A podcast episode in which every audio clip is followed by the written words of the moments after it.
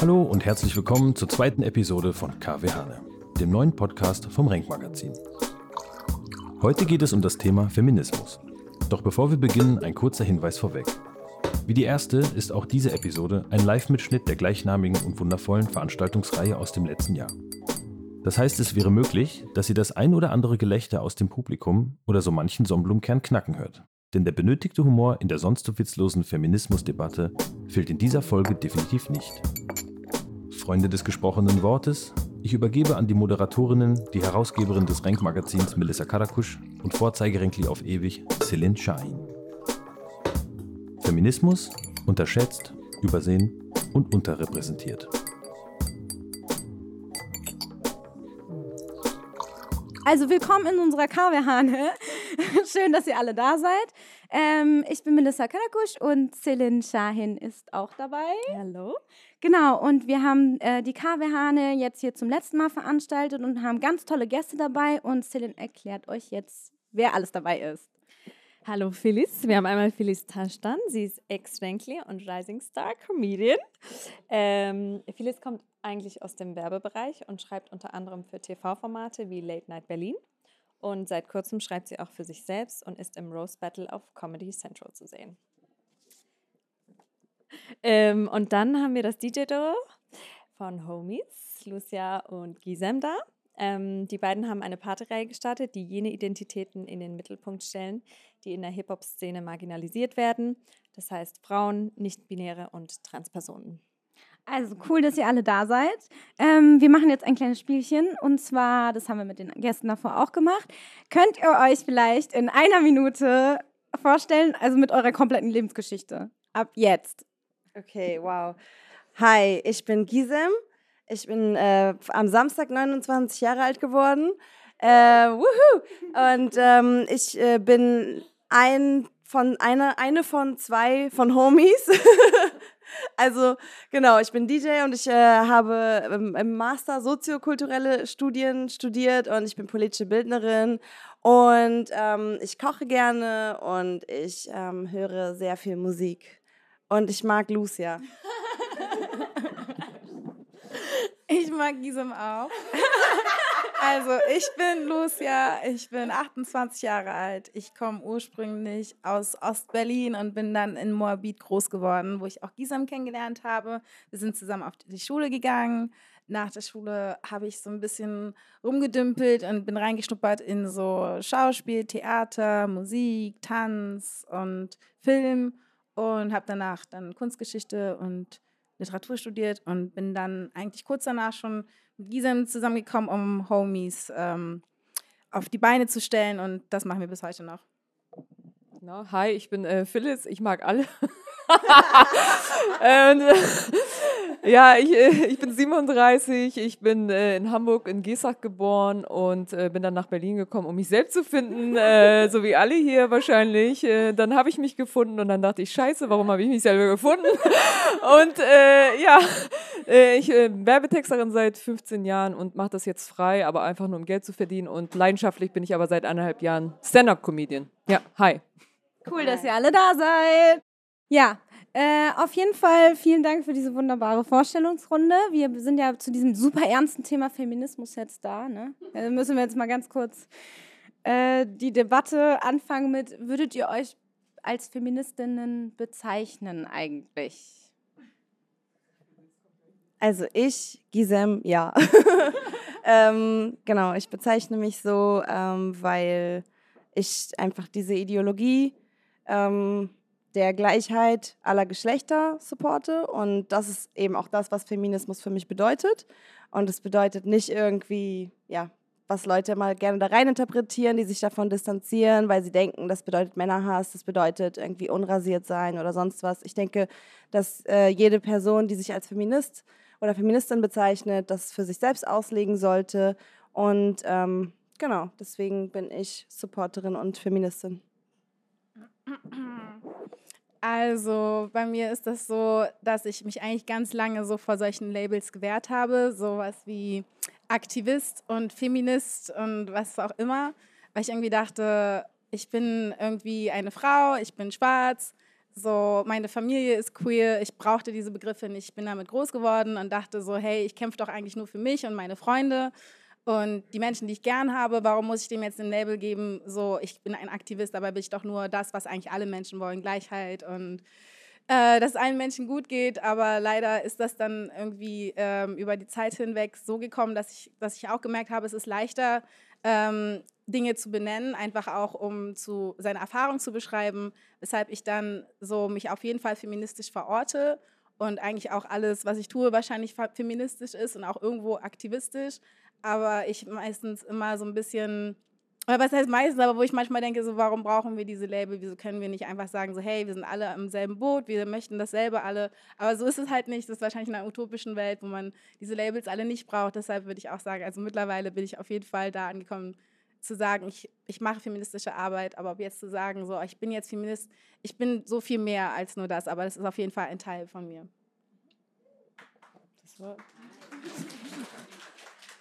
Jetzt bin ich der Spielverderber. Äh, ich würde mich nicht als Feministin bezeichnen, weil ich genau das, also ich habe für mich selber gar kein Label. Also ich bezeichne mich auch nicht als Frau mit Migrationshintergrund, auch nicht als Türkin. Ich, ich bin aber auch nicht eine, die sagt, ich brauche keine Labels. Also ich möchte am liebsten in gar keine Schublade gesteckt werden. Und ich möchte aber auch nicht die Person sein, die sagt, ich bin in keiner Schublade. Also so sehr möchte ich das auch nicht. Also es ist wirklich so, äh, weil wir, haben wir hatten früher wenige Schubladen, mittlerweile haben wir tausend, hunderttausend Schubladen. Wir denken, dass wir dadurch toleranter geworden sind, aber ich sehe das nicht so. Also ich denke, wir haben viel mehr Schubladen, als sie es vorher auch gehabt haben. Deswegen kann ich mit mich gar nichts identifizieren. Ja, das ist so meine Meinung. Ja gut, dann habe ich aber auch direkt eine Gegenfrage, also an Phyllis, an dich.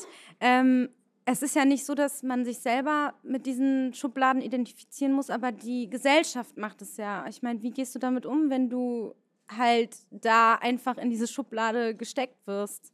Wie ist das, wenn jemand dich scheiße behandelt, weil du eine Frau bist? Also wirklich, wenn mich jemand ich weiß nicht, ob das so ein innerer, ob das ist einfach nur persönlich, ne? Ich rede einfach nur mit. Also wenn mich jemand scheiße behandelt, dann denke ich nie in erster Linie, oh ja, das ist, weil ich eine Frau bin oder das ist, weil ich eine Ausländerin bin oder so. Ich denke einfach, der mag mich als Mensch nicht. Also so, so ist das bei mir innen drin, kommt das an. Also ich sehe das selten so, dass mich jemand angreift wegen meines Geschlechts oder manch, meistens denke ich irgendwie, das hat nichts mit mir zu tun. So bin ich aufgewachsen und so sehe ich das. Ja ich das dazu sagen? Ja. ja, bestimmt hat es nichts mit dir zu tun, weil diese ja. Person dich auf jeden Fall nicht kennen kann und wahrscheinlich viele Menschen, die einen auf der Straße irgendwie anmachen oder belästigen oder diskriminieren, die kennen einen nicht und deswegen hat es auf jeden Fall nichts mit dir zu tun, aber auf jeden Fall sind es strukturelle Probleme, denen wir so begegnen und ähm, ja, ich glaube, man nimmt sich dann so ein bisschen raus, wenn man sagt, naja, es geht ja eigentlich nicht um mich, aber ich kann auch verstehen, wenn man vielleicht noch nicht an dem Punkt ist, zu sehen, dass ähm, das eine Struktur ist, in der wir uns befinden und dass das halt zwangsläufig immer dahin zurückfällt, dass du halt benachteiligt wirst und schwierig. Aber ja, ich kann, ich bin auch nicht in deiner Haut, deswegen kann ich auch nicht beurteilen, wie es ist. Ich würde mich anschließen. Ja, okay. Ja, Mann. Also ich meine, ich, ich kann nur selber sagen, dass ich auf jeden Fall negative Erfahrungen gemacht habe aufgrund meines äh, Migrationshintergrundes und aufgrund äh, der Tatsache, dass ich eine Frau bin.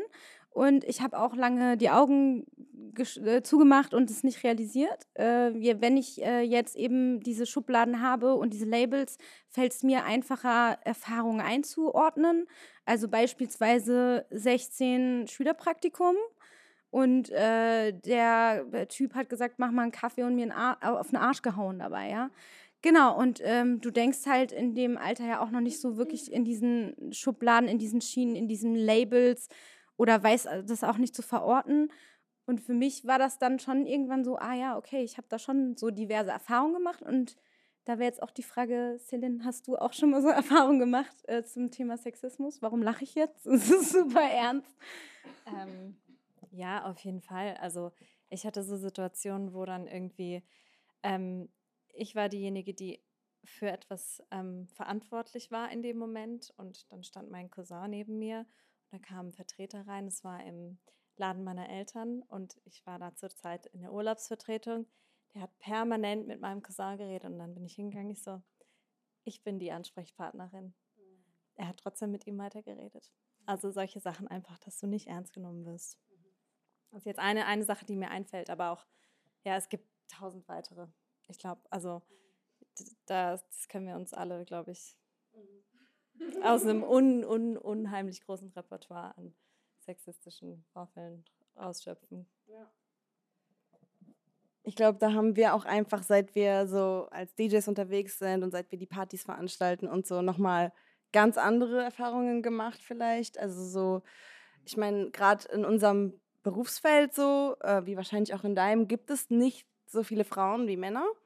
Und ähm, dann auch noch Frau of Color zu sein oder schwarze Frau zu sein und so ist dann auch nochmal special. Und ähm, ja, wir haben auch einfach schon sehr, sehr viele so Erfahrungen gemacht, wo Leute nicht wirklich daran geglaubt haben, dass wir auflegen können, dann überrascht waren. Also sie haben uns gebucht und hinterher waren sie überrascht, dass es gut war. Und irgendwie sowas oder ähm, irgendwie auch in, in so Clubs, ich denke immer an diese Leipzig-Geschichte. aber auch gesessen. Die hat richtig gesessen, ja. Wir hatten jetzt dieses Jahr so, ein, äh, so einen Gig ähm, in Leipzig und wir haben uns halt voll drauf gefreut, weil wir so wussten, okay, in Leipzig gibt es echt viele Leute, die uns immer wieder schreiben, wann kommt ihr, wann kommt ihr und so. Und äh, so, dann hatten wir diesen Gig und das war halt in einem Club, der aber in Leipzig relativ infamous ist. Also so irgendwie, wo die Frauen nicht gerne hingehen, weil sie da begrapscht werden und so. Und wir wurden dann im Vorfeld auch schon angeschrieben von richtig vielen Leuten, so, hey, wieso spielt ihr da und so, das ist voll der problematische Club und da geht man nicht gern hin als Frau und so. Und ähm, wir waren so, ey, sorry, wir wussten das nicht. So, unser, also das kam halt über unser Booking, so, das, der Gig, ne? Und ähm, dachten so, okay, wir machen das trotzdem, weil wir irgendwie Bock haben, mit den Leipziger Leuten zu connecten und äh, haben dann halt auch so äh, an dem Abend auch richtig nette Leute kennengelernt auf jeden Fall, aber das war nicht unproblematisch. Willst du weiter erzählen?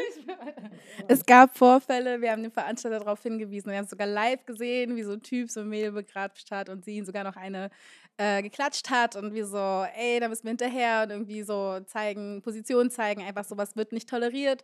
Und vor allem nicht, wenn wir auflegen. Und wir hatten eigentlich auch den Veranstalter vorher schon hingewiesen, so, hey, bei uns ist es ganz wichtig, dass halt äh, ihr da ähm, drauf achtet und vor allem auch, dass POCs reinkommen, weil das war auch noch sowas, wo wir vorgewarnt worden sind, so hey, die lassen keine POCs rein.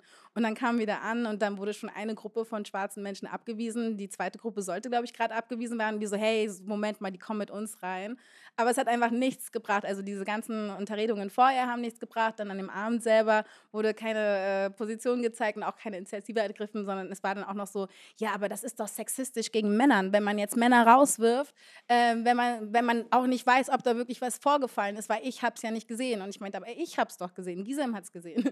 Und das Mädel kann es bestimmt auch bestätigen. Ja, aber es gibt ganz oft Fälle, wo sich das Frauen ausdenken. Und das war so, das war so dieser shocking Moment, wo wir dachten so, hä, wie kannst du uns buchen und sagen, du feierst alles, was wir machen und mhm. du hättest uns gerne in deinem Club und dann passiert was und dann willst du mit uns diskutieren, dass wir nicht rassistisch, sexistisch oder sonst irgendwie wären, weil wir äh, ja, sein, das äh, kritisiert haben. Also es war auf jeden Fall kein Gespräch möglich. Jetzt habe ich auch so viel darüber erzählt, aber es war so ein Moment, wo wir dachten ja. so, hä, wirklich? So ein Aufriss aus unserem Alltag. Also ich bin ja, ich habe 15 Jahre Werbung gemacht, wie ich äh, gesagt habe. Ich bin 37, also ich komme aus einer Zeit, wo in so einer Werbeagentur ungefähr 15 Harvey Weinsteins gearbeitet haben. Also, also vielleicht habe ich auch mittlerweile so eine Hornhaut entwickelt, dass ich so rede. Ich weiß es wirklich nicht. Ich bin da so überhaupt nicht mehr sensibilisiert oder es kann wirklich daran liegen. Also ich nehme das wahrscheinlich echt nicht mehr so an weil ich wahrscheinlich irgendwann auch so, so, was, so ein Schutzschild für mich entwickelt habe, für meine Psyche einfach auch, dass ich da dass ich da eher anders rangehe. Also wahrscheinlich echt, weil ich aus einer anderen Generation komme. Also wir kommen wirklich aus der Generation, wo es so voll gang und gäbe war. Also mir hat, was mir schon passiert ist alles, also mir hat so ein Typ, äh, ich, ich sage jetzt nicht aus welchem großen Konzern, also es war nicht Saturn, sondern etwas anderes. es war die andere Farbe, ja. Ähm, der hat mir irgendwie, wir waren beim, es war eigentlich eher es war nicht witzig, aber ich erzähle es natürlich witzig, ja, also weil das einfach mir besser tut. Also wir waren irgendwie so beim Essen und dann äh, ist er so hinter an mir äh, hinten lang gegangen und da hat er mir so wirklich die Schultern massiert. Also so wie damals George Washington, wie er das bei Angela Merkel gemacht hat. Und da habe ich so die Schultern auch so wie sie hochgezogen und er meinte wirklich so Sätze wie so, oh, warum sind wir heute so verspannt? Also so richtig so 90er Jahre, 80er Jahre Sätze. Und ähm, ja, also wie gesagt, Werbeagenturen war ja immer so. Und ich, ich habe, glaube ich, irgendwann, weil ich die einzige Texterin auch war, habe ich mir irgendwann dieses, diesen Männerjargon angenommen. Dann, also ich habe mich dann halt so benommen wie die. Und dann war ich dann voll, äh, also ist mir dann auch nichts mehr passiert. Ich habe wirklich genauso kumpelmäßig mit denen geredet und war eher so der Buddy. Und dann, also ist nie wieder irgendwas vorgefallen. Wahrscheinlich, weil ich mich dann halt so. Vielleicht ist meine Stimme auch dadurch tiefer geworden, ehrlich gesagt. Fällt mir gerade auf. ja, genau. Aber ich glaube auch, dass man, äh, oder beziehungsweise bei mir, mir ging es auch ganz lange so, dass ich überhaupt gar nicht meine Erfahrungen in Worte fassen konnte. Ich wusste irgendwie so, in der Schule war irgendwas immer komisch und danach war irgendwas komisch und dann habe ich mich irgendwann so eingehender mit Rassismus und auch Sexismus auseinandergesetzt und auf einmal dachte ich so, wow, ich habe diese ganzen Worte und ähm, konnte einfach so viele Situationen in meinem Leben irgendwie so einordnen, wo ich eigentlich nicht so für verantwortlich war, ja. sondern wo jemand einfach seine Position ausgenutzt hat. Mhm. Und dann das irgendwie mehr zu, mehr zu merken oder auch so sich dessen bewusst zu sein, wie das manchmal passiert oder auch von anderen Freunden zu hören, wo man dann wirklich so merkt, so, boah, dagegen will man eigentlich was machen und das darf eigentlich nicht so anderen Menschen passieren und vor allem glaube ich, was bei uns auch so ist, ist, dass wir denken, so Gott, die jüngere Generation soll davor auch irgendwie äh, ein bisschen gerüstet sein, weil mir hat es total gefehlt. Hätte ich damals gewusst, äh, was, das ist alles... Ähm, dass ich meine, dass es Grenzen gibt und dass mich einfach nicht irgendein Chef so ranzieht und mich einfach auf die Wange küssen darf oder weil ich irgendwie so auch nicht wusste, was da passiert. Äh, keine Ahnung, vielleicht wären Dinge ja. anders gelaufen, aber vielleicht hätte ich auch nie einen Job bekommen oder was auch immer. Ist ja auch dann diese andere Sache. Wenn man dann was sagt, dann ist man die Unentspannte ja. und die, die das alles falsch aufgefasst hat. Ähm, es ist einfach schwierig. Voll. Ähm, wollt ihr schon die nächste Frage stellen, oder? Sonst kann ich noch was dazu sagen. Ähm, so, ich glaube halt auch, dass es schon irgendwie früher losgehen muss, dass wir irgendwie unsere kleinen Geschwister und irgendwie Cousinen und Cousins und so weiter dafür sensibilisieren, weil so ich komme auch aus der politischen Bildungsarbeit. Ich habe ich mache seit 2013 so ähm, Workshops mit Schülerinnen und Schülern, habe Ethikunterricht gegeben und so. Und ähm, das war halt auch immer so ein Thema, was wir hatten bei uns. Also so Rassismus war ein Riesenthema, Sexismus war ein Riesenthema, weil ich war halt auch an Schulen tätig, wo ein sehr hoher Anteil an irgendwie Kids mit Migrationshintergrund war.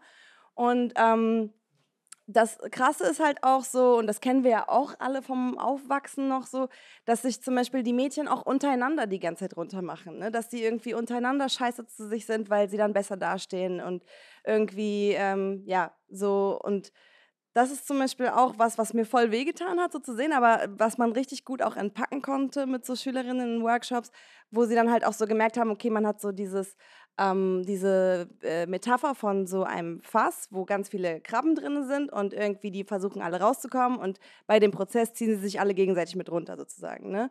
Und das irgendwie so zu erklären, so, ja, wir Frauen sollten halt irgendwie nicht irgendwie versuchen, besser dazustehen als die andere, ähm, sondern halt irgendwie uns gegenseitig helfen und nicht immer wieder runterziehen und so. Weil der Kuchen ist groß genug für uns alle so. Wir können alle ein Stück davon haben, wir müssen nicht um Krümel kämpfen einfach.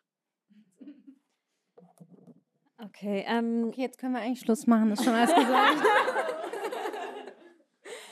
ähm, ja, ich glaube, ähm, was ganz spannend sein könnte auch für alle hier, die euch vielleicht nicht so gut kennen, Wollt ihr noch mal kurz erzählen, wie ihr dazu gekommen seid, Homies zu gründen und was dahinter steckt? Also ganz kurz nur anreißen. Mhm. Oder auch lang. Oder auch lang. Ja. Und mir ist ganz gut, du kannst gut kurz zusammenfassen. Ich mache das Mikro so in die Mitte. Ja, das stimmt wirklich. so, ähm, okay, also es war 2000, Ende 2016. Ähm, da war ich auf so einer Party und ähm, die Party hat mit Weiblichkeit geworben auf den Postern und so waren so Mariah Carey, Lil Kim und so und auch in der, in der Selektion, es wurde gesagt, es soll halt eine rein weibliche Selektion gespielt werden an dem Abend, so die ganzen R&B-Hits und sowas. Ähm, und die Party hat auch in dem Namen sozusagen mit Weiblichkeit geworben so. Und ich fand es halt voll cool, ich dachte so, okay, cool, Hip-Hop, R&B-Party, wo irgendwie Frauen im Fokus stehen. Bin dann hin und habe dann halt so enttäuschend festgestellt, so, okay, das ganze Line-Up ist männlich es sind zwar queere Männer, aber trotzdem so nicht eine einzige Frau im Line-Up. Und ähm, dann habe ich halt einfach mal so gefragt, so, hey Leute, warum ladet ihr eigentlich keine Frauen ein, so bei euch zu spielen? Mm, und dann kam halt so eine patzige Antwort von wegen, ja, bla, ähm, warum denn und so, wir sind so eine Konstellation, das ist doch voll egal, es muss nicht immer alles so politisch sein und so. Und dann hat er mich halt irgendwie eingeladen, um zu reden. Es hat halt nichts gebracht. Und dann war er so, ja, ganz ehrlich, mach's doch einfach besser, äh, bla. Und so, Berlin muss nicht, Berlin ist voll links und es nervt und so. Und, und ich war so, okay, also er kam halt auch, ähm, er kam aus, aus London. Ich weiß nicht, also dort eigentlich die Leute, die ich kenne, sind noch viel krasser darauf gepolt, so, aber okay. ähm, und dann war ich halt so krass wütend irgendwie, habe so voll den wütenden Facebook-Post verfasst und so. Und und dann halt so noch am gleichen Tag, so wo ich diesen Post verfasst habe, dann so Lucia angerufen und ich war so, ey Lucia, und wir kannten uns halt aus der Schule, seit der siebten Klasse kennen wir uns so. Und ähm, zu dem Zeitpunkt hatten wir gar nicht mehr so viel Kontakt, Nee, weil wa? du im Ausland warst. Genau, ich war in Mexiko. Ich glaube, du ja. kamst so gerade wieder. Wir haben uns dann noch so getroffen, aber ich glaube, so jede war noch so in ihrem Ding. Genau. Aber ja. Aber so, dann habe ich ihr von der Idee erzählt und sie war so, ey geil, ja, lass machen und so, weil ich wusste halt, dass sie auflegen konnte, so, sie hatte das halt schon ein bisschen vor mir gelernt. So, ja, und dann hat Lucia ihre aber mittlerweile hat sie ja. mich überholt, weil ich übe nicht so fleißig. Ich auch nicht. okay. Ähm, ja, ich war auf jeden Fall zu der Zeit hart am Feiern, jedes Wochenende ordentlich dabei. Und ich war so, ja, man muss mal eine eigene Party machen. Als sie mich angerufen, ich so, ja, perfekt, ich bin richtig am Start. so, ähm, vor allem auch so, ich war halt viel in der Techno-Szene unterwegs. Ich, ich mag die Szene dort auch total gern. Ich fühle mich da voll frei. Und ähm, dachte aber auch, zu dem, Zeit, äh, zu dem Zeitpunkt hatte ich auch schon ein paar Gespräche, wo es dann hieß so, ja, irgendwie fehlt voll Hip-Hop, aber Hip-Hop kannst du ja gar nicht feiern gehen. Und ich so, ja, nee, ich fühle mich da auch gar nicht wohl so. Und dann, als sie dann kam, dachte ich so, ja, perfekt, oh mein Gott, endlich können all meine Freunde zu Hip-Hop feiern gehen. Wir machen einfach unsere eigene Party mit unseren Regeln und ähm, dann wurde das halt nicht nur, dass wir den Fokus auf Frauen legen, sondern halt auch auf queere Menschen, auf äh, transgeschlechtliche Personen, auf nicht-binäre Personen und haben eigentlich so dieses ähm, das Spektrum so ein bisschen erweitert, dass wir gesagt haben, okay, alle marginalisierten Personen sind auf jeden Fall auf unserer Party willkommen. Und die sollt ihr auch möglichst äh, an den Decks vertreten sehen, weil es einfach super gut funktioniert, wenn Leute im Publikum sich auch am Deck äh, also gespiegelt sehen. Das ist einfach ein ganz, ganz anderer Vibe. Und tatsächlich ist es so, dass wir es geschafft haben, dass zu unseren Partys vorrangig Frauen kommen. Also wir haben so, oder Frauen gelesen oder weiblich gelesene Personen kommen, so 70 bis 80 Proza- äh, Prozent. Und ähm, ja, es ist ein, es ist ein super angenehmer Vibe. Also wenn Frauen so in der Überhand sind und feiern und Spaß haben, Leute, besser geht nicht. Von deiner Party. Weg. Ich auch sehr gern feiern, Techno. Also auf jeden Fall war das unser Anspruch, vor allem im Hip-Hop-Bereich, äh, da eine Alternative anzubieten, weil es gerade dort einen Mangel gibt. Gerade dort ist es super homophobisch, ist super sexistisch und auch rassistisch, vor allem im Nachtleben. Also ihr könnt euch das vielleicht nicht vorstellen oder vielleicht schon, aber ihr, äh, die, die halt nicht in Clubs reinkommen, sind meistens POCs. Aber ähm, ja, ich kann jetzt auch noch mal kurz weiter ausholen, wo ich jetzt das Mikro schon habe. Haben, äh, vor, äh, letzte Woche hatten wir zwei Wochen äh, so eine Eventreihe äh, veranstaltet und da hatten wir auch ein Panel und das äh, war so ein Thema, was uns auch wichtig war. Äh, da ging es um Behinderung im Nachtleben und da haben wir erstmal gemerkt, okay, es sind nicht nur Race und Sexism, sondern es sind auch Leute mit Disabilities, die es einfach schwer haben, abends wegzugehen. Ähm, ja, da gibt es verschiedene Gründe, ob es jetzt Wheelchair ist, ob es vielleicht die äh, Erscheinung ist, die dann vielleicht für viele so erstmal nicht äh, einzuordnen ist. Aber ja, das ist auf jeden Fall so Aspekte, die uns beschäftigen, wo wir denken, okay, wir möchten gerne so Nachtleben gestalten, was inklusiv ist. Okay, Monolog zu Ende. Ähm, dazu noch, ihr hattet ähm, ja eure Closing Party am Samstag und ähm, du hast ja eben schon erwähnt, dass bei euch also 60 bis 80 Prozent Frauen sind, die wirklich in dem Können wir jetzt mal ganz kurz sagen, wie die Partyreihe noch heißt? ähm, Sweetest Tabu. Achso, nee, das war, das war jetzt dieses zweiwöchige. Okay. Die Partyreihe eigentlich heißt Homies. Genau. Ja, genau. Aber ich rede gerade über diese Party und zwar, ähm, genau, da hattet ihr doch ähm, diese ähm, Closing Party, ne? Am Samstag, genau. Und ähm, ihr habt daraufhin so ein paar Kommentare abbekommen. äh, Hate-Kommentare, weil ihr habt ähm, vom Goethe-Institut, glaube ich, ein Takeover gemacht. Und da wurde eure Community, ähm, Ja, wir recherchieren immer sehr hart. da wurde eure Community ein bisschen angegangen, so online. Ähm, klar, ihr hattet euren Safe Space auf der Party, aber wie geht ihr denn damit um oder was ist da passiert? Möchtet ihr überhaupt darüber reden oder irgendwas dazu sagen? Klar, immer über alles reden.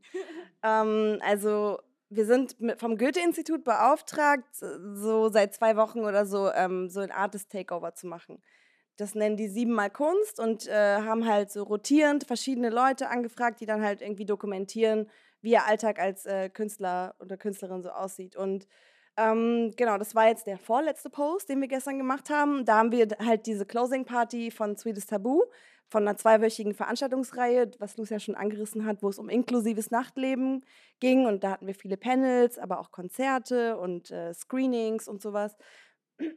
ähm, genau, da haben wir halt das Closing gehabt und bei uns wird einfach sehr ausgelassen gefeiert. Also so unsere Partys sind flirty, sind sexy, sind queer, sind femme und ähm, das ist halt auch etwas, was so ermutigt wird von uns. Also klar, so Leute, lasst euch fallen, wir richten diesen Space auch her, so dass ihr euch wohlfühlt alle und so und ähm, genau und äh, wir hatten halt so ein paar Videos dokumentiert von der Party und haben dann eins hochgeladen, wo zwei Frauen so Dirty Wine miteinander tanzen. Also so ja, wie sagt man, ja, so genau, so whining and grinding. So. Sehr schön. Sehr also, ein bisschen anzüglich könnte man sagen. Ja, haben welche gesagt. Äh, also so einfach eine ganz normale Szene so bei uns auf den Partys, sodass wir uns halt auch nicht wirklich was dabei gedacht haben, das jetzt da so zu posten. Und dann haben wir das gepostet, zusammen mit ein paar anderen so Resümee-Videos. Und wow, da haben sich die Leute so hart aufgeregt in der Goethe-Institut-Community. Äh, das war unglaublich, ja. Also da kam wirklich im Minutentakt so Hate-Kommentare. Ähm, Leute haben Heul-Smileys dahin gepostet, so, oh mein Gott, ich kann es nicht fassen. Und dann so heul, heul, heul. Ja, wurdet ihr gehackt, schämt euch, fuck you, bla, alles Mögliche war dabei, sondern waren wir so, okay, scheiße, dann müssen wir jetzt diesen Post nochmal irgendwie runternehmen, weil es waren halt auch nicht wir beide zu sehen auf den Videos, sondern andere Leute und da hatten wir auch keinen Bock drauf, dass dann halt die Leute irgendwie sich so exposed fühlen, ne? Und ähm, haben dann den Post nochmal angepasst und haben das halt aufgearbeitet in dem Post haben halt so gesagt, ey Leute, ähm, so das Goethe-Institut hat uns gebeten, diesen Takeover zu machen und die haben uns vorgewarnt, das könnte irgendwie schwierig werden, weil die Community doch recht konservativ ist, wenn man ehrlich ist. Und, ähm, aber das war ja auch gerade Sinn der Sache, so von so einem Takeover, andere Perspektiven zu zeigen, äh, irgendwie nicht immer nur weiß, hetero, konservativ und so. Und ähm, genau, und dem haben wir uns halt angenommen und äh, meinten halt so, so läuft es auf unseren Partys, so kommt damit klar. und dann kamen halt extrem viele Kommentare des Supports so aus unserer eigenen Community, was halt voll schön war äh, trotzdem noch so ein paar Leute, die so meinten, ja, äh, geht doch dahin, wo das Anklang findet und so. Und wir waren so, hä Leute, das ist irgendwie der Sinn dieses Takeovers, ist halt so neue Perspektiven hier zu introducen. Und ihr seht ja auch, dass es ankommt und so. Also voll gechillt. Aber abgesehen von den, von den äh, Smileys, äh, die geheult haben, war es äh, dann zu anzüglich oder was? Also war das das Problem?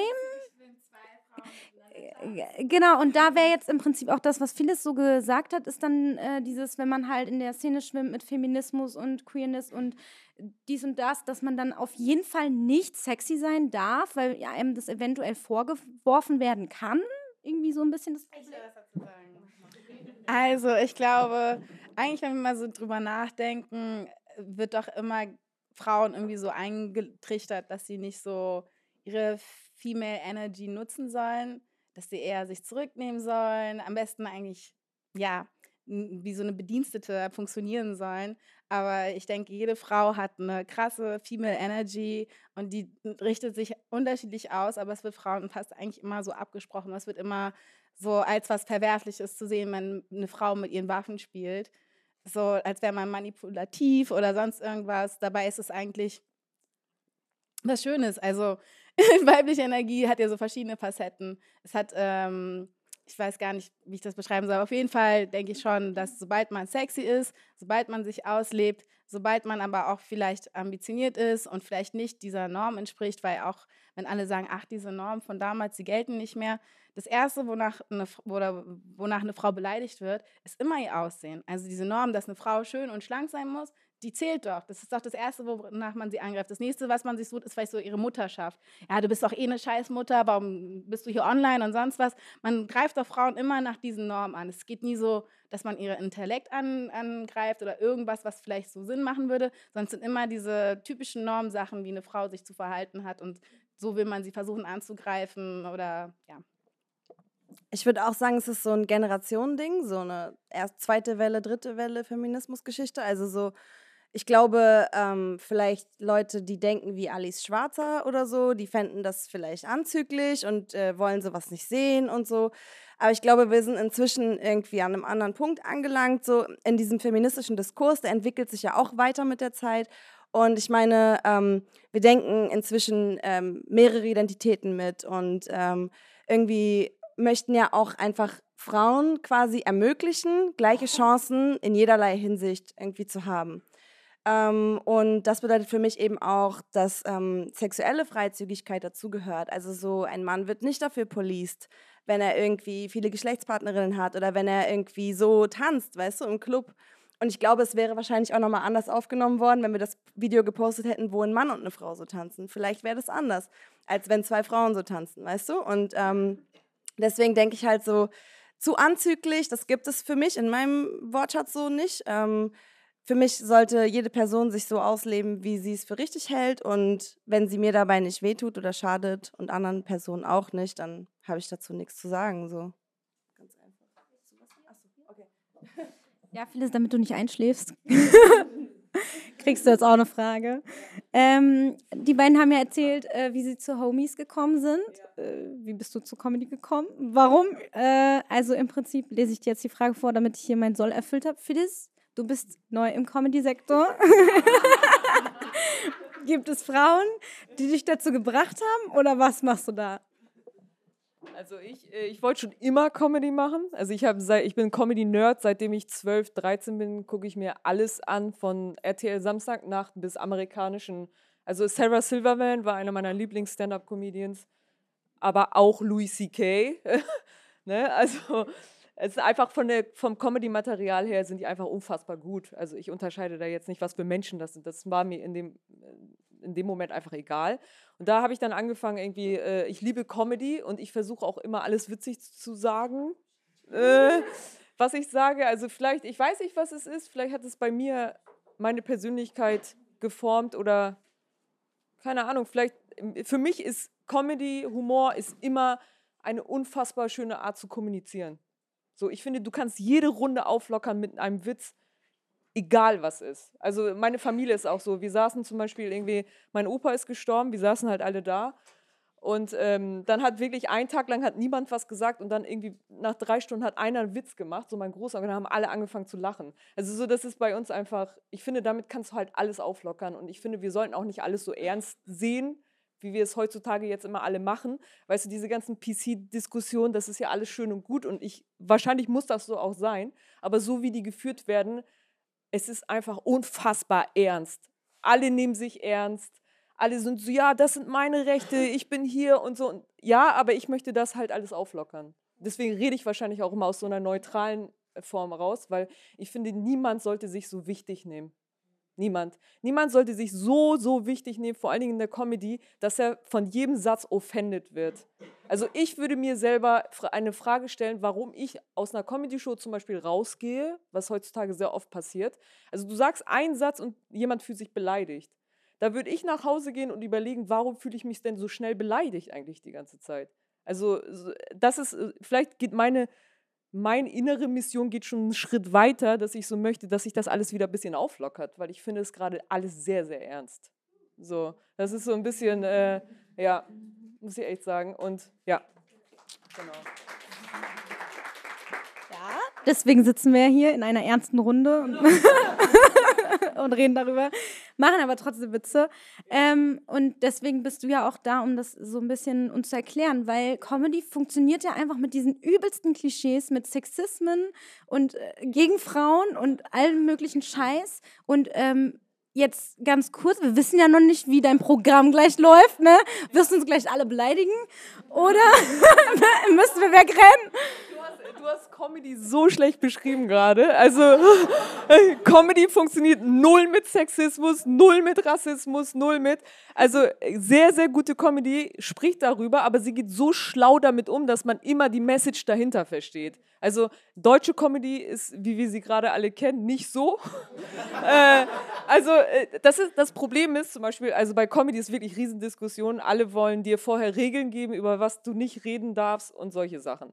Und ich, eine Seite denkt, also eine Seite in mir sagt so, ja, ein paar Leuten sollten mal ein paar Regeln geben, weil die einfach nicht wissen, was man sagen sollte. Und eigentlich sollte man den Leuten gar keine Regel geben, weil das geht einfach nicht. Du kannst nicht jemanden den Mund verbieten. So, also vor allen Dingen nicht bei Comedy. Aber es gibt natürlich immer noch so Comedians, die so Witze machen wie, ja, mein äh, Bruder ist, äh, mein Kumpel ist schwarz und wenn ich das Licht ausmache, dann sehe ich ihn nicht mehr oder so, weißt du, oder so irgendwie über Asiaten dann so Ching Chong Chang und so, also so richtig, also das herrscht in Deutschland noch. Und da lachen, genau, genau. Und ja, genau, das ja, also über die wollen wir hier gar nicht reden. Also wir, wir versuchen ja gerade so deutsche Comedy quasi äh, davon wegzubringen, aber trotzdem, dennoch kann man immer noch sehr, sehr schlaue Witze über Rassen, über Sexismus und so machen. Also du kannst nicht immer alles gleich wegstempeln. Also ich kann auch einen guten Witz über Schwule machen, ich kann auch einen guten Witz über Schwarze machen, aber da muss ich halt natürlich ein schlau, ich muss eine gute Basis dafür haben, um darüber reden zu können. Ich traue mich zum Beispiel jetzt noch nicht, weil ich noch nicht die Erfahrung habe, mache ich noch nicht so viele politische Sachen. Möchte ich aber in Zukunft mal, aber ich habe einfach noch nicht die Erfahrung dazu. So, damit sich das nicht zu platt anhört, wenn ich das nachher mache. Das ist so ein bisschen. Du hast absolut recht. Ähm, das Ding ist aber, dass Mario Barth und Co. einfach dieses Programm fahren und Arsch erfolgreich sind damit. Das heißt, äh, irgendwo herrscht das ja schon in der deutschen Comedy. Wieso? Ich glaube nicht, dass ich glaube, dass Comedy in Deutschland ein großes Problem ist. Das ist also, das hat gar nichts. Die wissen, also die Leute lachen nur über das, was sie mal gehört haben. Das hört sich so doof an. Das ist wirklich so. Also du, du machst die dümmsten Beobachtungen. Du machst irgendwie so, kennt ihr das, wenn man nachts in den Kühlschrank geht und irgendwie, weißt du, und das, und das Licht geht aus, wenn es zu ist und die Leute lachen halt darüber. Also das ist so, äh, aber man will die halt so, sobald man die so ein bisschen erziehen will oder so auffordern will, äh, bisschen weiterzugehen. Und ich muss leider, also hier sitzen ja sehr coole junge Leute, weißt du, ich muss auch sagen, ihr geht ja auch nicht zu Comedy-Shows.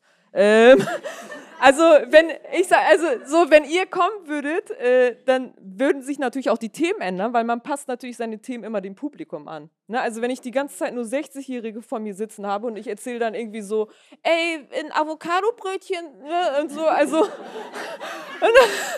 also da lacht dann natürlich keiner drüber. Wenn je mehr junge coole Leute kommen, desto mehr ändern sich natürlich auch die Themen von den Comedians. Also Mario Barth kann vor den Menschen hier keinen Witz bringen, wo die dann halt drüber lachen würden. So, weißt du, das ist halt.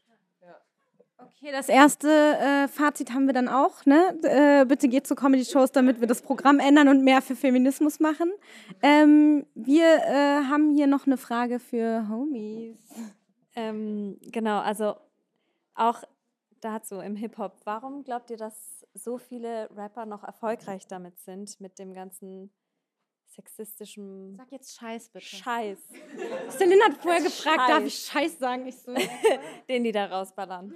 Also, wie kann es sein, dass es, obwohl es inzwischen so viele Hip-Hoperinnen gibt, dass sich die Debatte nicht noch weiterentwickelt hat und dass wir immer noch da sind, dass sie trotzdem erfolgreich sind? Okay. Ich glaube, ähm, es ist schade, wenn man sich nur darauf fokussiert, dass es so Männer gibt oder Rapper gibt, die irgendwie sexistisch sind oder homofeindlich sind äh, und erfolgreich damit sind. Es gibt auch sehr viele Frauen inzwischen, die erfolgreich Rapmusik machen. Es gibt auch sehr viele Rapper, die eben nicht diese Klischees bedienen und die erfolgreich damit fahren. So.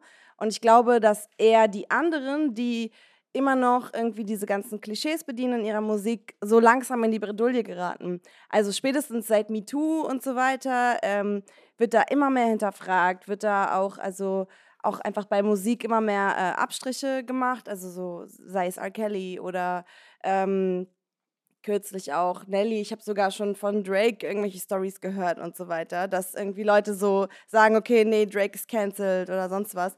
Ähm, also es gibt halt Leute, die sich damit befassen und es ist halt ein sehr schleppender Prozess. Seid ihr alle schockiert über Drake oder was, was ist hier los, Leute? Sorry, Drake.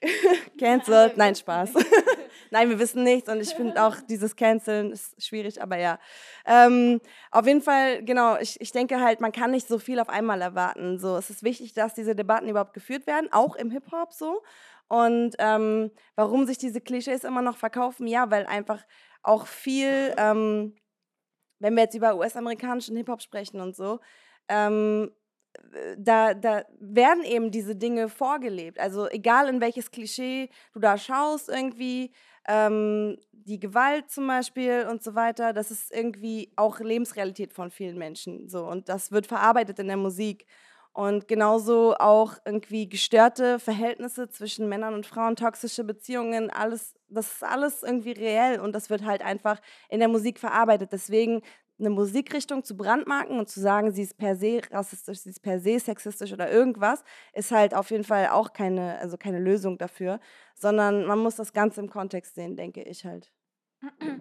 Ja, ich denke auch, dass eigentlich Musik oder Kunst ist auch irgendwie mal so ein Spiegel unserer Gesellschaft und Themen, die sie beschäftigen. Und ich glaube, wenn halt so viele Rapper, die so sexistischen Scheiß von sich geben, immer noch so populär äh, sind, dann hängt es damit einfach auch zusammen, dass unsere Gesellschaft größtenteils sexistisch ist, dass äh, wahrscheinlich auch viele Frauen, die dann wahrscheinlich solche Rapper feiern, diese Sachen internalisiert haben oder wahrscheinlich auch keinen Zugang dazu haben. Ähm, ich weiß nicht genau, wo man da ansetzen muss. Ich denke immer so die Schulen, aber ich glaube, so viel Verantwortung kann man auch nicht auf die Schulen bringen, weil ich dann auch von irgendwelchen Lehrern mal gehört habe, aber weißt du was, die Eltern, die sind ja genauso und noch viel schlimmer und die feiern voll ihr Kind, wenn ihr Kind assi ist. Dann denke ich mir so, okay, geil. Ich schwöre, dann hast gibt du es auf Instagram. Ich habe letztens einen Channel gesehen, da filmt immer der Vater seinen Sohn und der Sohn redet halt wie so ein Straßenjunge so, weißt du? Und er ist aber vier oder so, keine Ahnung. Und er wird dann so dafür belohnt und noch so angefeuert, ja, Mann. So, sag mal, fick dich und so. Und, also, ich glaube, wir äh, können verzeichnen, dass generell irgendwie so ein bisschen so der Großteil der Gesellschaft irgendwo nicht so am Zuge oder nicht wirklich Zugang hat zu solchen Themen wo man dann schauen muss, okay, wie kann man das beheben? Eigentlich müsste da wahrscheinlich Politik mehr machen. Ähm, passiert aber auch nicht. Oder ich denke aber auch, was, glaube ich, ein größeres Problem ist, dass nach wie vor gerade in Deutschland zu viele Menschen Angst haben, so sich zu positionieren, ihre Meinung zu sagen. Und es gibt dann so ein paar Leute, aber es ist auch leider wahrscheinlich auch wahrscheinlich deswegen machen es viele nicht. Sobald du dich irgendwie politisch irgendwie positionierst oder eine Meinung hast, ähm, ja, wenden sich einfach Menschen von dir ab und das sieht man auch äh, gespiegelt an der Musik. Musik mit weniger Inhalt ist immer populärer als mhm. Musik mit äh, Bedeutung. Und so ist es auch mit Instagrammern oder mit Influencern. Die mit wenig äh, Kontext, Aussage sind total erfolgreich, während jemand, der was vermittelt, äh, nicht so erfolgreich ist. Also es ist einfach generell so eine Tendenz, so, ach nee, ich will lieber nur irgendwas Leichtes, was mich nicht betrifft. Weil das ist ja dann schon wieder kontrovers. Also so voll viele Leute regen sich ja darüber auf, warum irgendwie Deutschrap oder der erfolgreiche, der kommerzielle Deutschrap so unpolitisch ist und so weiter. Ja, äh, Leute, weil irgendwie dann Angst äh, besteht, dass Fans abspringen könnten, wenn sich jetzt irgendein Rapper irgendwie feministisch positioniert oder sonst was. Und, ähm, das haben wir sogar schon erlebt, ne? Dass, also so im Zuge von irgendwelchen Sachen, wo so manche Leute so, hey, positioniert euch mal, so Jan Delay oder keine Ahnung, wir wollen jetzt, äh, vielleicht sollte ich doch nicht so viele Namen droppen. ja, also, ja, wir haben einige, wir haben einige Stories auf jeden Fall, aber ähm, ja, es gibt, das gibt es auch unter weiblichen Rapperinnen. Also das, ähm, politische Statements zu machen, davor haben viele Leute Angst, weil sie denken, dann verlieren sie Cash. Okay, jetzt der Moment, wo ihr Fragen aufschreiben dürft, die innerhalb von den nächsten fünf Minuten eingesammelt werden von Tarek. genau, also bitte schreibt, wenn ihr Fragen habt, jetzt eure Fragen auf, dann sammeln wir die ein, weil wir sind gerade schon fast bei 40 Minuten. Ja, ja, das geht schnell, ne? Ja, so. Phyllis, damit du nicht einschläfst. ja. Also, du musst jetzt hier aus dem Nähkästchen plaudern, weil es ist nicht so einfach, witzig zu sein und du hast schon recht. Ähm, man kann oft, hier wird gerade darüber geredet, wer welches Bier bezahlt. Okay, jetzt, jetzt haben wir sie wieder. Jetzt haben wir sie wirklich wieder. Ähm, aus dem Nähkästchen plaudern. Wie funktioniert Humor? Ich versuche wirklich immer witzig zu sein und denke mir, es gibt bestimmt Strategien, oder? Okay, und wenn du diese Frage nicht beantworten kannst, die nächste Frage. äh, äh, warte, ich stelle dir die nächste, dann, dann weißt du schon mal, was dich erwartet. Ähm, müssen Frauen anders witzig sein? Also erstmal, äh, man kann nicht lernen, witzig zu sein. Äh, das, ist ein, das ist ein Talent, das man angeboren hat. nee, keine Ahnung, das kann ich nicht erklären. Äh, Frauen müssen nicht anders witzig sein und jetzt kommt es nämlich, aber die denken, sie müssen anders witzig sein und das ist das große Problem, was wir in der deutschen Comedy vor allen Dingen haben, weil Frauen äh, in der deutschen Comedy gerade berühmt sind, die denken immer, sie müssen so krass sein. Also sie machen nur Sexwitze die ganze Zeit und die denken, ich gehe jetzt auf die Bühne und ich muss jetzt den Leuten zeigen, dass hier eine Frau steht, die krass sein kann. So. Und dabei geht es aber nur einfach darum, um lustig zu sein. Weil natürlich kannst du krass sein, aber am Ende des Tages, wenn du nicht gelacht hast, hast du nicht gelacht. Also ich kann natürlich, der einfache Lacher ist immer, wenn ich die Leute schocke. Also wenn ich jetzt als Frau auf die Bühne gehe und sage, oh, ich rede über meine Periode, dann lachst du aber aus einem anderen Grund. Also du lachst nicht, weil du es lust, weil du geschockt bist in dem Moment. Also die, die, machen das, also und ich finde, ehrlich gesagt, Frauen sollten sich nicht nur darauf reduzieren. Ich glaube, Frauen können auch gut Witze schreiben. Also man muss nicht immer krass sein. So, das verstehe ich halt nicht.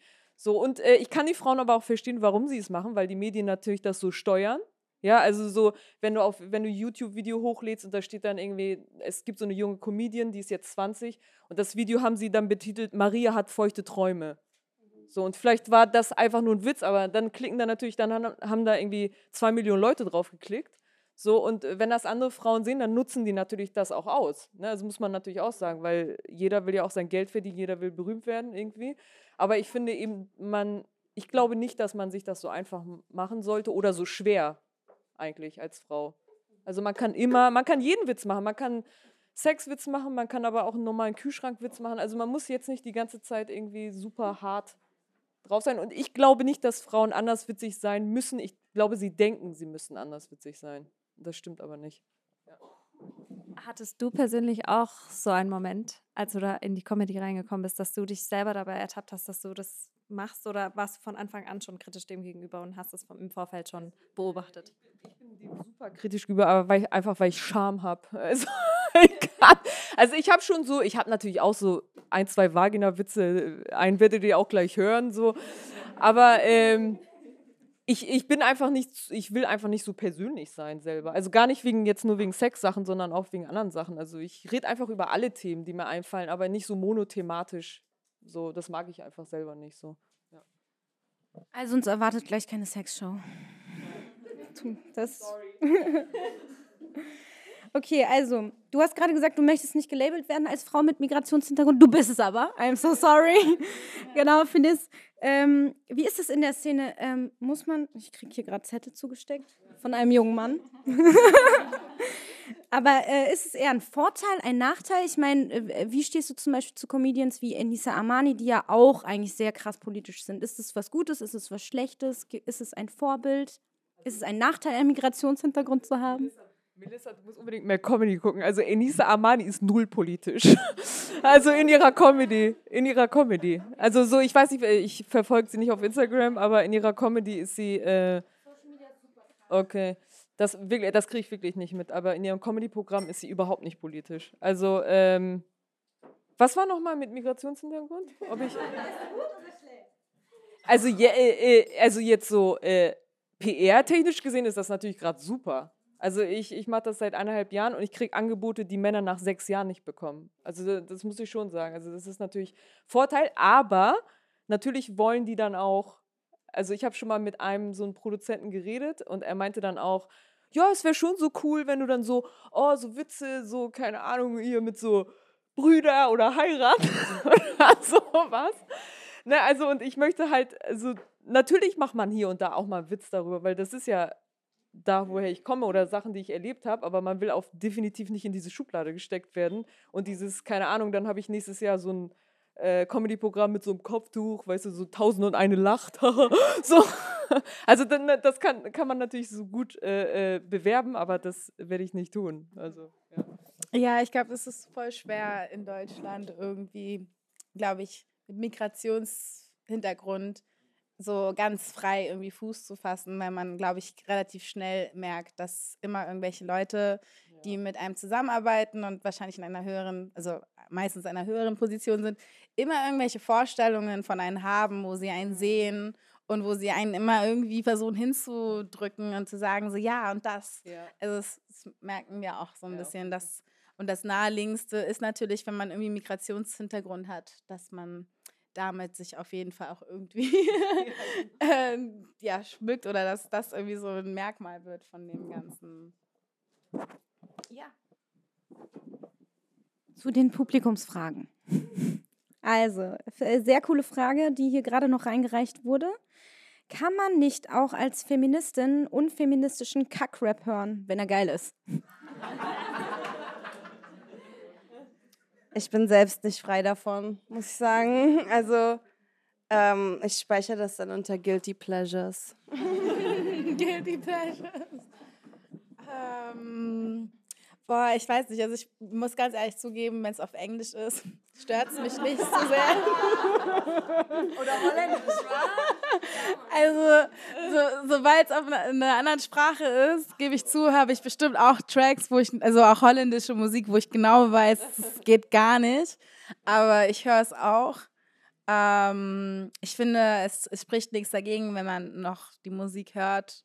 Es ist, ich glaube, jeder muss es für sich selbst entscheiden. Gerade wenn man so diese Streams benutzt wie Spotify, dieser Music Apple, so du gibst halt mit dem Stream halt auch so, supportest du irgendwie auch den Act. Und dann muss man, glaube ich, für sich entscheiden, so, okay, liebe ich jetzt Musik so sehr, dass ich jetzt auch den, also keine Ahnung, muss man einfach für sich selber ausmachen. Ich selber habe bestimmt auch so ein paar Tracks, die ich geil finde, aber für mich ist es ja auch nochmal was anderes.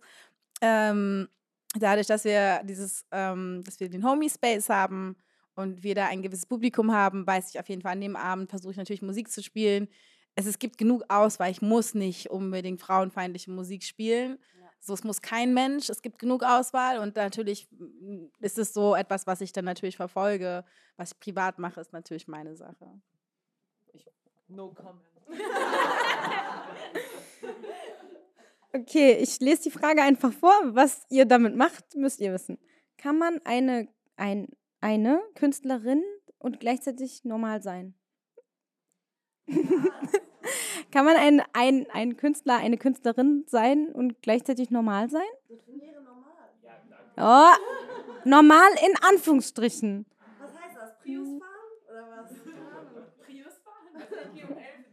Ja, genau so. Also ich gehe um elf ins Bett. Ich stehe um neun auf, ich frühstücke, äh, ich trinke nicht viel Alkohol. Also ich bin relativ normal. Ich bin, glaube ich, die normalste von allen irgendwie. Wenn ich mich hier mal so umschaue.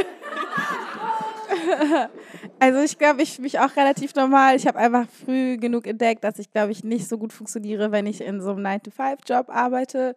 Und deshalb musste ich, glaube ich, notgedrungen sowieso irgendwas Kreatives machen. Und zum Glück hat mich Musik aufgefangen. Aber ich empfinde mich eigentlich auch relativ als normal, nur vielleicht etwas speziell, weil ich jetzt so gewisse Arbeitsbedingungen nicht so ganz mit mir verein nicht so ganz mit mir vereinbaren lassen. Ey, wer diese Frage gestellt hat, ne? Der, der, der kommt, ja genau, das kann niemand aus Berlin sein, ey. Das,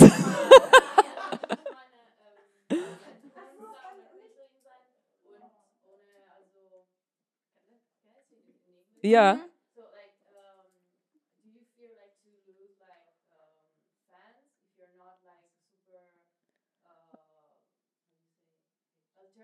Okay, ja. Also ich habe noch keine Fans, deswegen äh, gebe ich, äh, ich gebe das jetzt weiter. Ich gebe das jetzt weiter. Ähm, dadurch, dass wir diese Pod Podcast-Aufnahme haben, äh, machen wir das einfach gleich. Wir machen eine Diskussionsrunde zum Thema Normal hier auf der Couch. Jeder darf äh, teilnehmen. Zu unserem Barcamp, das wir jetzt. Ähm, Celine, wir haben noch ein paar Fragen aus dem Publikum. Okay, ich werde es auch einfach mal so vorlesen. Ähm, gibt es Sexismus, wo ihr mitgemacht und nicht dagegen gehalten habt? Und habt ihr Schamgefühle deswegen? Und wie geht ihr mit der Schuld um? Also das heißt mitgemacht, aber ich glaube, ganz ehrlich, Leute, seid mal alle ehrlich zueinander. In der Schulzeit, da hat man sich auch mal cooler gefühlt als andere Mädchen und das raushängen lassen, oder? Also so, so eine Sachen auf jeden Fall. Und ich erinnere mich auch noch über die Schulzeit hinaus an eine spezifische Situation. Das ist auch Pre-Homies gewesen, ähm, wo ich äh, gearbeitet habe in einer Organisation und wo es eine Szene gab, ähm, der ich beigewohnt habe, wo der Chef die Angestellte extrem doll angeschrien hat. Also so richtig angeschrien und das ging hin und her und dann am Ende war halt die Angestellte schon am Heulen und irgendwie schon so voll, also so voll emotional so. Und, und meine Kollegin und ich, waren mitten im Raum und wir haben einfach eisern da gestanden und wir wussten nicht, wie wir reagieren sollten. Und dann hinterher habe ich mich halt so um sie gekümmert, habe nochmal mit ihr geredet und habe auch mit ihm nochmal geredet und gesagt, dass ich das nicht in Ordnung fand und so, aber in dem Moment habe ich nicht interveniert. Und das ist mir bis heute noch in meinem Kopf irgendwie als, ah, hättest du mal was gesagt, auf jeden Fall.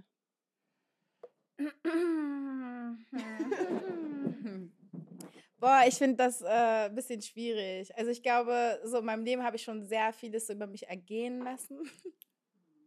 Wenn ihr versteht, was ich meine. Also so äh, verschiedene Jobs gehabt, wo ich gemerkt habe, okay, eigentlich wird hier eine Grenze überschritten. Ähm, aber ich habe dann irgendwie das mit mir machen lassen. Ich weiß auch, dass ich so ein Monchichi-Gesicht habe. Wahrscheinlich denkst du hier, okay, ich nehme mir das jetzt einfach. Und wo ich vor oft so Schocksituationen wie so was gemacht oder was mit mir machen lassen habe, wo ich irgendwie dachte im Nachhinein so, ey, eigentlich hat die Person gar kein Recht, mich irgendwie ranzuziehen. Die Person hat kein Recht, irgendwie das, äh, mir irgendwie einen Kuss zu geben oder keine Ahnung, mich irgendwie anzufassen, so wenn ich das nicht möchte. Ähm, aber danach habe ich eigentlich keine Schuldgefühle. Ähm, sondern denke eher so, Mann, warum hast du nichts gemacht? Aber ich weiß ganz genau, was wahrscheinlich diese Person meint. Ähm, das Ding ist, wenn etwas einem widerfährt, ähm, wo man vielleicht sagen könnte, okay, eigentlich ist nichts passiert. Also eigentlich ist jetzt noch nicht so, dass jetzt die Polizei eingreifen muss, aber eigentlich ist schon was passiert. Ähm, dass äh, viele Frauen, bevor sie oder dass sie das erst gar nicht melden, weil sie sich irgendwie schuldig fühlen, weil sie denken, oh, ich habe doch jetzt diese Person bestimmt dazu veranlasst, dass sie dachte, dass sie das einfach jetzt machen kann. Und, oder wahrscheinlich denkt sie, ach, mir wird doch eh nichts geholfen. Oder dieser Fall ist wahrscheinlich eh nicht relevant genug, weil eigentlich nichts passiert ist, weil ihm wurde keine Gewalt angetan. Und wo sich dann wahrscheinlich viele Frauen so in dieser Situation befinden, wo sie dann so ein bisschen Schuldgefühle haben, dass das ausgerechnet ihm passiert ist und dass sie nichts, also so, ich, ich kann mir das, also ich kenne das und ich kann mir vorstellen, was die Person meint, aber eigentlich ist dieser Gedanke von Schuld falsch, immer falsch. Wenn dir irgendwas passiert, wo Grenzen überschritten worden sind, auch wenn du nicht deine Grenze gezogen hast, so, man kann das nicht immer. Das ist ein Prozess, man lernt das. Und deswegen ist es nicht deine Schuld im Nachhinein, weil du nicht vielleicht laut Nein oder Stopp gesagt hast oder was auch immer. Also von diesem Schuldgedanken müssen wegkommen. Das gehört natürlich auch in diese Schublade, dass man Opfer irgendwie zum Täter machen möchte. Und da möchte ich allen Frauen von abraten. So fühlt euch niemals schuldig für etwas, so was euch widerfahren ist. Jetzt, jetzt kommt wieder der Spielfeld. Ey, ja, ihr werdet mich alle hassen. Ihr werdet mich alle hassen, ich sag's jetzt schon. Ich habe in meinem ersten Jahr als Texterin, ja, habe ich die schlimmste und sexistischste Headline aller Zeiten geschrieben. Ja, äh, ich und zwar äh, es noch es wird alles schlimmer. Es war für den Axel Springer Verlag. Leute, jetzt kommt's. Äh, und zwar habe ich damals die Zeile geschrieben, es heißt sie auch Erfolg und nicht sie Volk.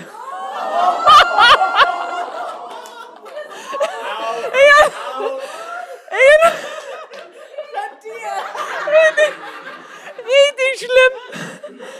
Und jedes Mal, und jedes Mal, wenn ich die dann in der Zeitschrift gesehen habe und dann so, und dann so Freundinnen, ey, und ich so, ey, das kann nicht sein. Welches Schwein hat diese Zeile? es tut mir leid. Ich fand's einfach, ich fand's einfach, ich fand's einfach ein gutes Wortspiel, ey. Ich, ich wusste nicht, was ich da geschrieben habe. Ihr hasst, ihr hasst mich alle. Phyllis, schön, dass du da warst. so, wir sind jetzt auch zum Ende gekommen.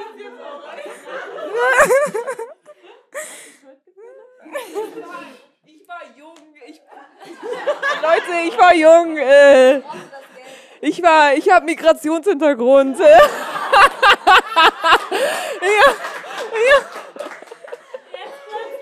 Ja, genau. Ich wusste, äh, ich wusste nicht, was ich da gesagt habe. Keine Ahnung. Das meine ich mit auflockern, Leute. Ne? Ja, genau. So, wie kommen wir denn jetzt zu einem Ende, ey? Also ich wollte noch mal ganz kurz sagen, das wäre der Feminismus-Talk, ne? Phyllis, ich glaube, du hast dich verirrt. Nee. Okay, also wir müssen jetzt zum Ende kommen. Äh, Fazit.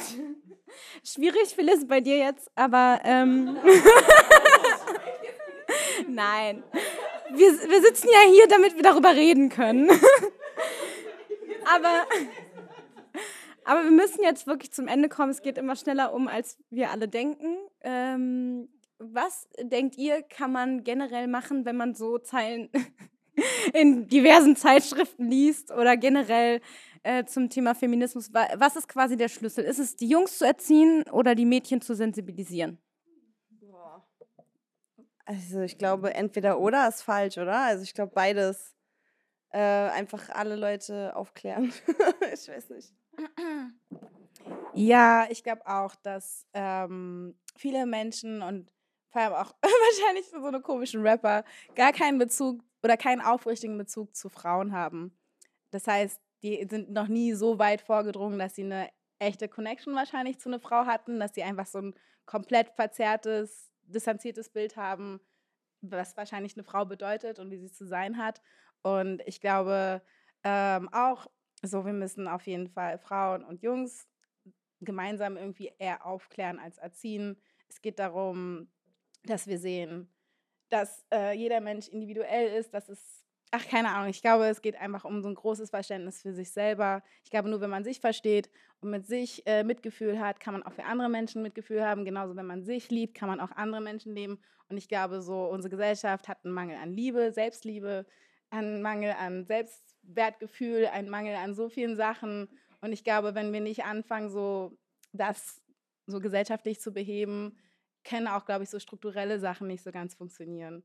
Also ich denke, ja, was, wir müssten da einfach noch mehr in die Tiefe gehen, um alle Menschen abzuholen, was natürlich auch sehr schwer wird. Jetzt, jetzt soll ich das Schlusswort sagen.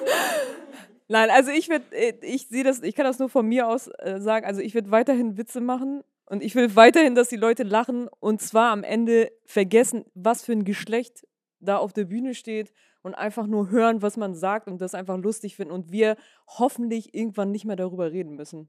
Also das ist so meine, mein Wunsch eigentlich, ja. Also einen fetten Applaus für unsere Gäste.